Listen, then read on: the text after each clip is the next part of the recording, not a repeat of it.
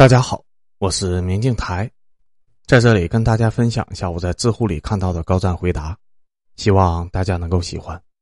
本期的问题是：如何评价《霸王别姬》里面 P.L.A 在程蝶衣破音的时候却鼓掌这一情节？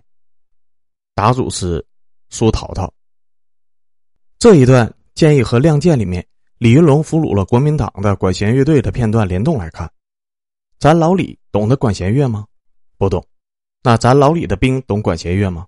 也不懂，但是这影响咱老李带着士兵听管弦乐庆祝胜利吗？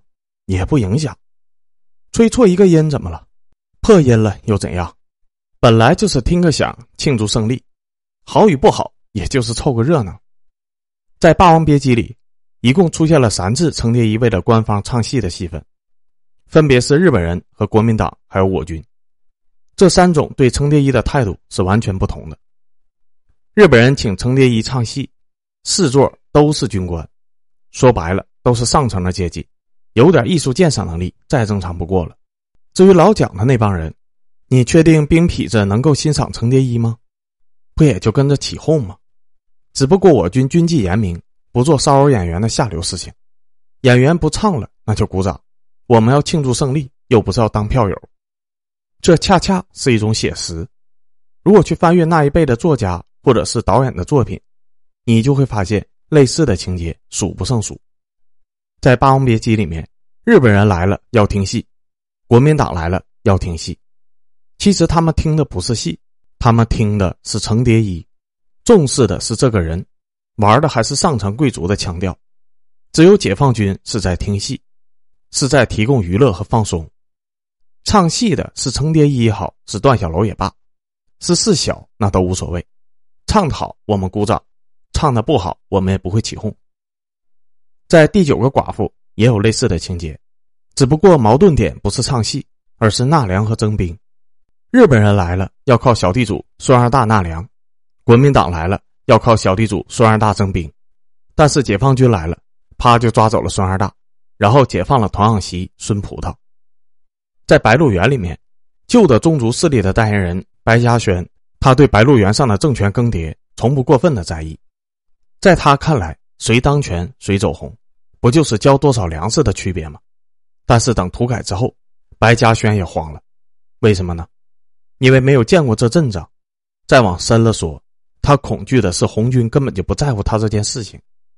白嘉轩的慌张，孙二大的死，程蝶衣的不解，本质上是一回事。这类情节都是在展现一个现象，表达一个思想：解放军来了，天彻底变了。过去被认为不可或缺的黄老爷或者小乡绅不再重要了。解放军不依靠任何的特殊的人进行艺术创作，粮食生产和战争动员。再说白一点，那就是不需要黄四郎了。四大家族也好，黛玉、晴雯子也好，花姐也好，都可以被解放了。在我没有深度理解历史的时候，观看这一段的情感是复杂的，有胜利的欣喜，也有对程蝶衣的惋惜。然而，当我深究本质，发现这些情节的设定和之后只有解放军可以彻底推翻封建社会的理念是契合的，也只有这些现象才说明了只有解放军敢叫日月换新天。如果大家还是不解，那我就仔细的分析一下这三幕听戏的剧情。第一段是日本人听戏。段小楼被日军抓走了，程蝶衣为了救段小楼，只好去给日本人唱戏，唱的正是《牡丹亭》。陈凯歌先给了室外的剪影镜头，程蝶衣一身的白衣，手拿纸扇，身段款款的唱。原来姹紫嫣红开遍，是这般都赋予段景颓垣。他的身前是恭恭敬敬的日本军官，整个画面十分和谐，如同学生听着老师讲课，似乎程蝶衣。已经依靠京剧的艺术征服了这些侵略者。然而，镜头放大，一个荷枪实弹的日本守卫突兀的出现，然后是第二个守卫、第三个守卫，第二个守卫甚至突兀的出现在了镜头的正中央，他们的刺刀闪闪发光，他们的表情阴冷僵硬，瞬间打破了《牡丹亭》旖旎的气氛，画面变得鬼气森森。接下来，镜头一转。程蝶衣从日本军官的居所走出来，刚刚唱完一台好戏，程蝶衣有些得意。这时，一束强光从背后照在了程蝶衣的脸上，他下意识的转身，伸手挡住眼睛，脸上不自禁的有些惊恐。原来是一大队的日本兵牵着凶恶的狼狗从城门里涌出，他们押送着一群哭喊的中国人，像饿狼裹挟的一群羊回到自己的巢穴。一只狼狗冲他狂叫撕咬，胆小的程蝶衣被吓得双脚发软，踉踉跄跄的逃走了。温情的面纱被日本人的残暴、狼狗的恐吓瞬间撕破，他的得意瞬间荡然无存。所谓的尊重艺术、尊重京剧，不过就是假象。什么名伶，什么艺术？原来所谓的大师，不过是千千万万个亡国奴中恰好能讨主子欢心的那个罢了。室内是姹紫嫣红开遍，屋外是断井颓垣。有些人非要说陈凯歌拍日本军官懂戏，这是夹带私货，是称赞日本。如果真的是这样，那么就不必要拍程蝶衣散戏以后目睹日本兵抓中国人的场面，也不必要拍程蝶衣被吓得落荒而逃的狼狈。这一段并不是为了赞扬日本人，而是揭破他们的虚伪和无耻。所以，程蝶衣在法院上所说的“日本人是懂戏的”，是程蝶衣的气话，并不是导演要表达的主旨。而国民党唱戏可以分为两段去看，第一段是高官看戏，第二段是兵痞看戏。上接前文，程蝶衣因为给日本人唱戏，要被国民政府判以汉奸罪，一位神秘人物在背后说情。一个电话就让法庭放人了，那程老板自然又是春风得意，戏班子也接着排戏。当法庭在高官的指示下释放程蝶衣以后，法官走下来和程蝶衣问好。大家可以注意，当时那个法官和黑色中山装的男人的眼神他们虽然口称程老板，但是眼神是带着窥探和恶意的轻视和不屑。真行啊！不知道这个下九流的戏子又卖屁股抱上了哪条大腿。今儿算他好运。他的嘴里叫着程老板，眼里却写着下九流。在为高官又唱了一遍《牡丹亭》后，程蝶衣被释放回家。屏风下，烟雾影影绰绰。程蝶衣吃完了烟，穿着家常的绸衫，在家中悠闲的绣着花朵。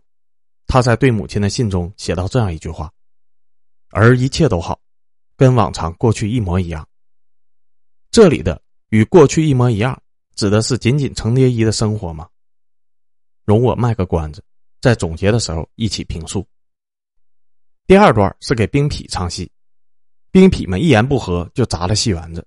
在这里，大家可以注意两个人，这两个人的衣服颜色较深，应该是中下级的军官，其中一个绑着绷带，暗示国民党吃了败仗，日子并不好过。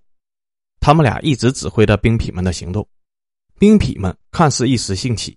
实则一直都是这两个人在指挥，最后也是这两个人下令给我打，戏园子才正式爆发了冲突。而第三次听戏就是解放军听戏，在给解放军唱戏的时候，程蝶衣因为迷恋大烟，唱戏破音了。他以为自己又会迎来一顿毒打，和段小楼两个人在戏台上瑟瑟发抖。但解放军没有大闹戏台，而是给角鼓掌，继而唱起了军歌。首先。这里所有的解放军都穿着一样的服饰，有打手评论这是集体主义对个人主义，这点我是认可的。但我要补充一点，在前两场戏中，无论是日本人还是国民党，都是有非常明显的军官和士兵之间的区别。只有在解放军这场戏里面，人人穿着一样的衣服，唱着一样的歌曲，没有军官，没有上下，只有解放军和被解放的人民。无需过多的介绍，镜头一转。下台的程蝶衣做了一件非常痛苦的事情，彻底戒掉大烟。为什么程蝶衣要戒大烟呢？为什么程蝶衣和段小楼都愣在了舞台上？为什么解放军要在程蝶衣破嗓子以后统一唱歌呢？现在我可以解答了。日本人侵略中国的时候，搞的是以华制华、分而治之的手段，上层启用了汪伪政权的叛逃高官，下层利用汉奸、流氓、军痞。维护地方的秩序，这些人维护的不是新世界，还是一套旧的秩序。他们当中有人欣赏程蝶衣，那种欣赏其实就是一种觊觎，是侵略者看待战利品。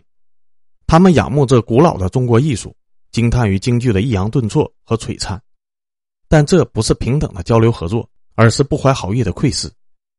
贾队长有句名言：“皇军没来的时候你欺负我，皇军来了你还欺负我，那皇军他妈的不是白来了吗？”这句话实际上讲明了一个现象：在大部分日战区，还是汉奸管理中国人。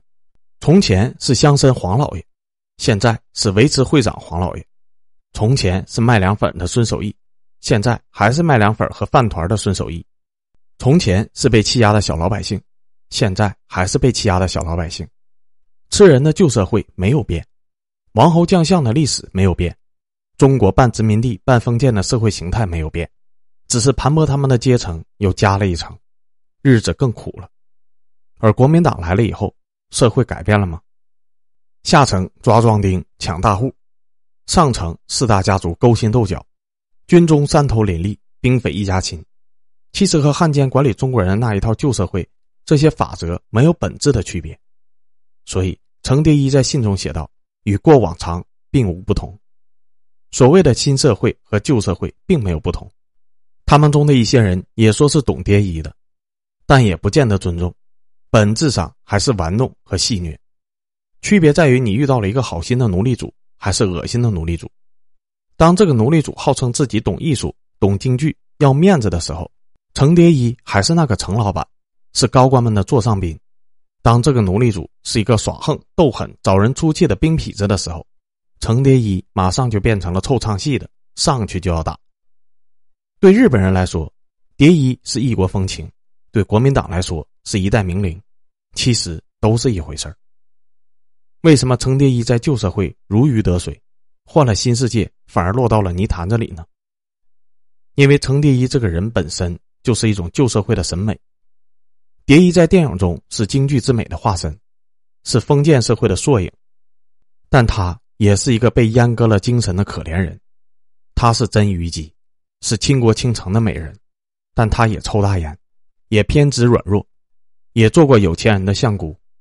她和整个古老落寞的中国一样，混乱、美丽、癫狂而陈旧。日本人不想改变她，因为他们是侵略者；国民党也不想改变她，他们是旧秩序的维护者和既得利益者。只有解放军和程蝶衣们是完全格格不入的，他们不会去玩程蝶衣的脆弱。也不会去亵玩程蝶衣的美丽，他们要去改造程，让他获得新生。所以这一刻，程蝶衣懵了。这里代表的不仅仅是一个人，更预示着中国的封建社会体系在土崩瓦解、冰消雪融。旧社会的吹捧之于名伶，就如同大烟之于程蝶衣。抽大烟看似快活如神仙，多是一件美事，实则是损身害命、破家破国。可是戒大烟又是千难万难，痛苦不已。但再痛苦也要戒，再舍不得也要戒。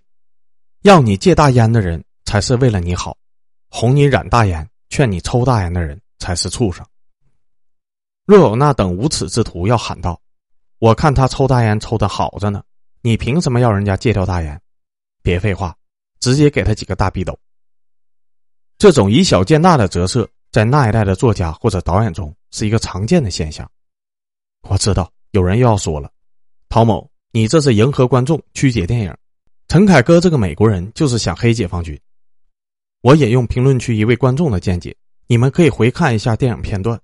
当程蝶衣给日本人和国民党唱戏的时候，陈凯歌用的都是阴间滤镜，鬼影重重，不寒而栗；给解放军唱戏的时候，导演使用了大面积的自然暖光。照在了解放军身上，既可以让画面明亮温暖，又隐喻解放军来了，光明来了。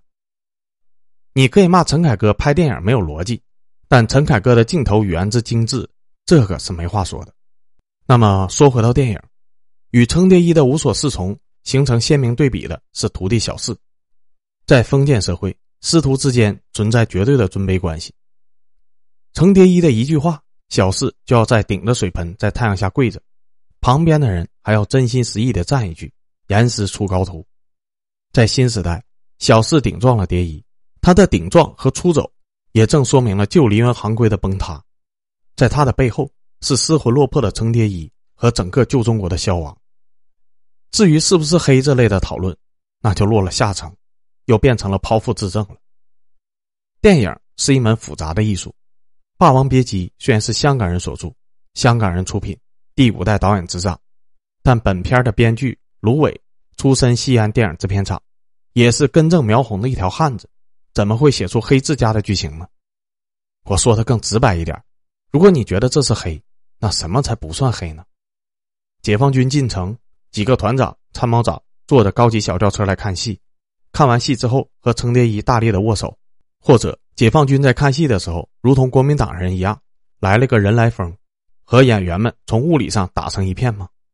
如果这么拍，反而是一种黑；如果这么做，和旧社会有什么不同？我们和国民党又有什么不同？程蝶衣这个人物的确很美，在张国荣的绝代风华的演绎下，观众同情是必然的。但有一点我们要明白，无论是电影还是原著，作者和导演。都没有想把程蝶衣塑造成一个完全正面的形象，他软弱，他贪慕名利，他的性格懦弱癫狂，他的感情观偏执错位，他被旧梨园的审美阉割了精神，他明明目睹了日军的残暴，依旧盲目的相信对方会懂戏，他甚至吸上了大烟，这些都预示着程蝶衣有强烈的自我毁灭的倾向。退一万步说，就算没有新中国，他会在旧社会里面富贵一生，平安到老吗？不会的，他最终也会死于大烟，或者是潦倒贫困，甚至是有钱人的蹂躏和玩弄。痴迷于大烟的人是活不了多久的。他是一块美丽但是腐朽到骨子里的木雕，可能一碰就碎，但如果不碰，又怎么能树立一块新的呢？如果《霸王别姬》到解放军入城结束了，我不觉得这个片段是黑，反而是一种明快的暗示与矛盾的碰撞。后面的剧情和某些历史，碍于某些大家都懂的原因，不能多解释。但至少你分得清楚，皇协军也配和 PLA 相提并论吗？王侯将相的历史结束了，人民群众的篇章开始了。这或许是程蝶衣的落寞，是旧戏曲艺术的消弭，但亦是新中国的崛起和希望。最后解释一下，《霸王别姬》成了绝响。《霸王别姬》的确是陈凯歌导演的，但这部戏的成功对于陈凯歌来说更像是一个意外。当时陈凯歌拍摄的《边走边唱》票房失败，投资人便要他拍摄《霸王别姬》，而陈凯歌觉得《霸王别姬》是三流的小说，然后就去找了西安电影制片厂的卢伟写剧本。卢伟看完了，觉得这个本子很有意思，就接下了这个任务。但是卢伟很清楚，陈凯歌拍片不注意情节这个毛病。他就对陈凯歌提出了一个要求，那就是陈凯歌要放弃过去的习惯，放弃诗意性的拍摄，按照经典的结构、经典的正剧的模式拍《霸王别姬》。陈凯歌同意了。卢伟又提出，陈凯歌不可以随意改剧本，凡是有疑问的地方，陈凯歌可以标注上、中、下三档，上说明满意，中说明可以切磋，下通通改掉，但是必须让卢伟自己改。陈凯歌必须和卢伟商量，陈凯歌也同意了。卢伟后来说过，这是一部完全按照剧本拍摄的电影，陈凯歌只拿掉了几场多余的戏，只删不改，所以《霸王别姬》完全改掉了陈凯歌一贯的情节失控的毛病，结构非常的清晰，情节也很流畅。但陈导后来又开始了编剧导演一把抓的时候，继续他那种诗意的拍摄，就又出现了所谓的一个馒头的血案。这些事情都写在芦苇的访谈《电影编剧的秘密》里，有兴趣的可以去看一下。